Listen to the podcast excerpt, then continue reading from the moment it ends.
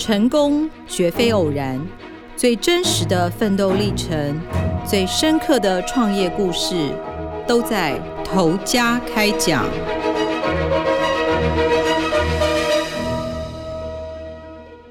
各位听众，大家好，欢迎收听由静好听与静周刊共同制作播出的节目《投家开讲》，我是静周刊财经人物组记者吕明杰。身为台湾人的大家，应该都知道，半导体产业是台湾的命脉跟优势。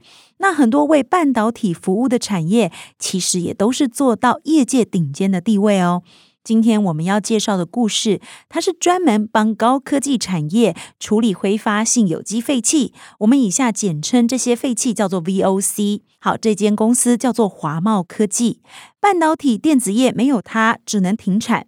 他去年的营收呢，创下新高，是二十点一亿元，已经在今年的十一月二十一号挂牌上市。这家公司多重要呢？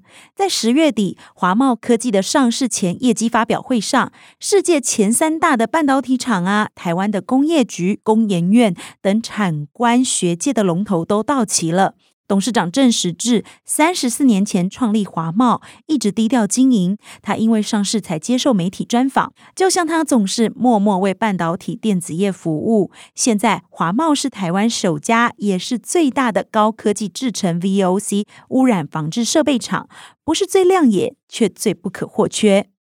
VOC 处理设备是这样的，它结合转轮跟焚化炉，可以长达十三公尺，高达一间房子的高度。董事长郑时智很担心大家光听介绍没有办法想象产品，还特制模型在现场讲解。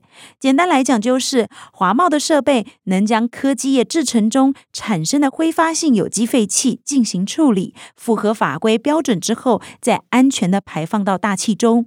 郑时智特别强调。法规要达到去除效率九十五趴，华茂的系统可以去除到九十九点五趴以上。但郑时智很谦虚，他说：“我们是高科技行业里面的服务厂商，我只是负责串珍珠的那一条线啦。”华懋在半导体业市占率七成，客户几乎都是各业界的大厂，包括台湾几家半导体大厂、中国第二大显示器厂华星光电。华茂也做工业用的转轮式除湿机和全热交换器设备，安装在需要干燥环境与空气循环的台北捷运、医院、药厂跟锂电池厂。近两年，华茂更开发吸附材中空纤维膜，这是用来帮石化业以更节能、安全的方式回收油气再利用。目前已经在中国三大油厂之一的中国石油启用。华茂的产品横跨多种产业，看似复杂，郑时智却简单的解释说：VOC 设备除湿、回收油气原理都是吸附，只是里面的材料不一样，吸附的东西也不同而已。六十九岁的他是一个很简朴简单的人。他的儿子华贸资讯中心的经理郑瑞德就说：“父亲很节俭，但是对人很大方。”他说：“爸爸那一套西装都穿十几年了，因为要上市，我们才带他去买新的。他的钱都花在研发上。”郑时智背的是泛黄的运动包包，全身上下没有名牌。朴实的他其实原本是冷气维修师傅，能够跨入科技业，成为上市公司。过程就像是一部热血励志剧。出生在桃园杨梅的郑时志是客家人，父母不识字，要务农耕田养七个小孩。排行老幺的他说，以前餐桌上最常见一锅滚烫的粥，一定是黄的，因为都是地瓜，米很少。小时候营养不良的他很容易头晕，考试常常都是倒数前三。直到他的哥哥工作，才改善了家中的经济。至今他都充满感念地说：“哥哥原本可以保送中心大学的兽医系，但是爸爸不给他念，因为要把钱存着让他升学。所以后来正式制读五专的第一年，注册费六千多元，就是哥哥嫂嫂给他的。他说，当时他们的存折里面其实只有九千元，所以郑时智从小就想出人头地。还在建行工专的机械科学过冷冻空调原理，退伍后到冷气厂做生产管理，有空就学设计修理。工作一年多就想创业了。可是他没钱，所以从修理冰箱、冷气做起，再去修工厂的大型中央空调。为了快速收钱，他专找付钱大方的外商，或是喜欢压价的节俭老板。他说，抠门的老板不会给很高的价钱，可是修完会立刻付现。像是外商的话就很阿萨利啊。我以前还修过武田制药的空调。一九七九年，他跟四个同学合伙，集资二十五万元创业，从维修做到安装除湿设备的工程。例如，急需要干燥环境的 GMP 药厂，包含济生、大风胶囊和装松茸等等。他也遇到事业上最重要的贵人——日本干燥调节设备大厂西部技研。当时西部技研首创细胶转轮，有无尘、可清洗、寿命长的优点，可以应用在工业除湿机中。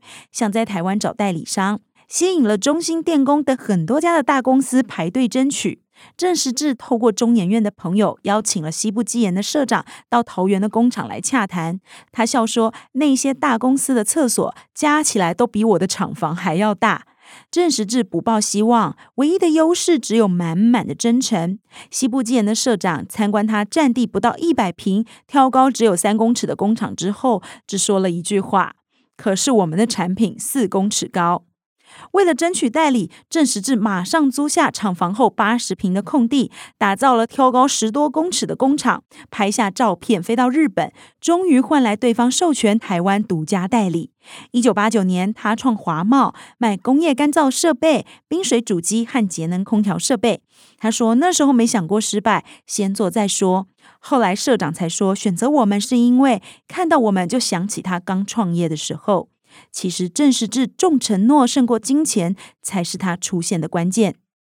以前他维修的时候接触过很多的产业别，所以能将除湿设备卖给帮电子厂客户建制无尘室的汉唐，需要特殊干燥环境制作尼龙的华龙化纤、远东化纤等纺织厂，以及需要节能空调换气的警政署靶场、医院大楼等等。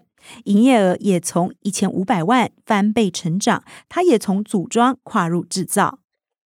后来，西部技研透过欧美的代理商得知，像宾士这些公司已经开始注重环保，出现 VOC 防治的概念，建议郑时智可以跨入这块领域。当时，华懋已经帮台湾的半导体大厂做冷却盘管回收光阻液。郑时智也坦言，那时候讲 VOC，没有人听得懂是什么。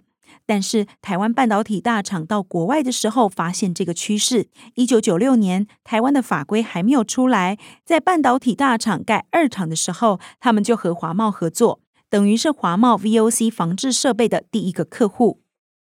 过去 VOC 处理会以活性炭吸附再脱附，耗能也容易燃烧。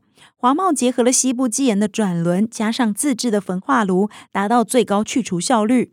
当时除了进口的设备，华茂是唯一首家自制的台厂，也是它的最大优势。因为后来法规规定，VOC 设备出问题，只要一个小时内没解决，生产就必须停工。而华茂可以就近服务，它的客户横跨电子、光电业、半导体业占七成。只是半导体大厂要求也更高，曾让郑时智直言非常痛苦。他们的评检人员觉得不行，就叫华懋打掉重练，进度变慢又不容许延交期，就要增加人力。但是华懋多花钱都不会跟客人追加，只要材料变化，也一定要做模拟报告，每一次都好几百页。但是痛苦会过去，美终究会留下。很多客户知道他服务的是台湾的半导体大厂，都会主动上门下单，例如中国的中兴通讯、京东方。事业发展看似一路顺遂，郑时智的老实却也曾经让他吃亏。有一次，客人签约之前只开了七八十页的规格单，签约之后却拿出详细规格一千多页，包括鹰架都要使用指定的厂商，花好几千万元。这个案子让他赔了一亿多元。当时同业盛传华贸会乱做跑路，同仁知道公司亏钱，也都忧心忡忡。但是郑时智亲自督导，稳定军心。他说：“已经亏钱了，没做好再改的话，亏更多。但是做好了，至少赚到名声。从此，华茂负责到底的声誉就在业界流传。至于该客户从此有没有被他拒绝往来，郑时智笑得很宽容地说：‘后面小心一点就好嘛。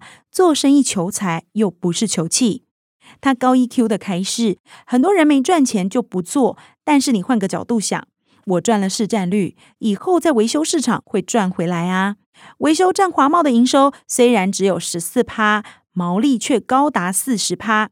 他说，设备销售之后，每半年到一年都有定期保养，老旧设备的维护成本更高，所以这一块一定会逐年增加。他完美示范了吃亏也可以占便宜，放过小事才能成就大事。重感情的他，至今连大哥大嫂一起孝顺，时常相聚。他结婚时唯一的要求就是太太不能向爸妈和兄嫂顶嘴，连公司用人他都会看孝顺与否，因为他认为孝顺的人忠诚度都很高。我会问他多久看一次爸妈，妯娌互动怎么样，因为我认为家事处理不好，公事也不会太好。家庭塑造了他必胜的意志，才能让他柔软的串起珍珠，无比坚韧。感谢听众的收听。如果你有兴趣，想更深入了解更多华茂科技的故事，可以上网搜寻《半导体守护者》系列完整报道。头家开讲，我们下次见。想听爱听，就在静好听。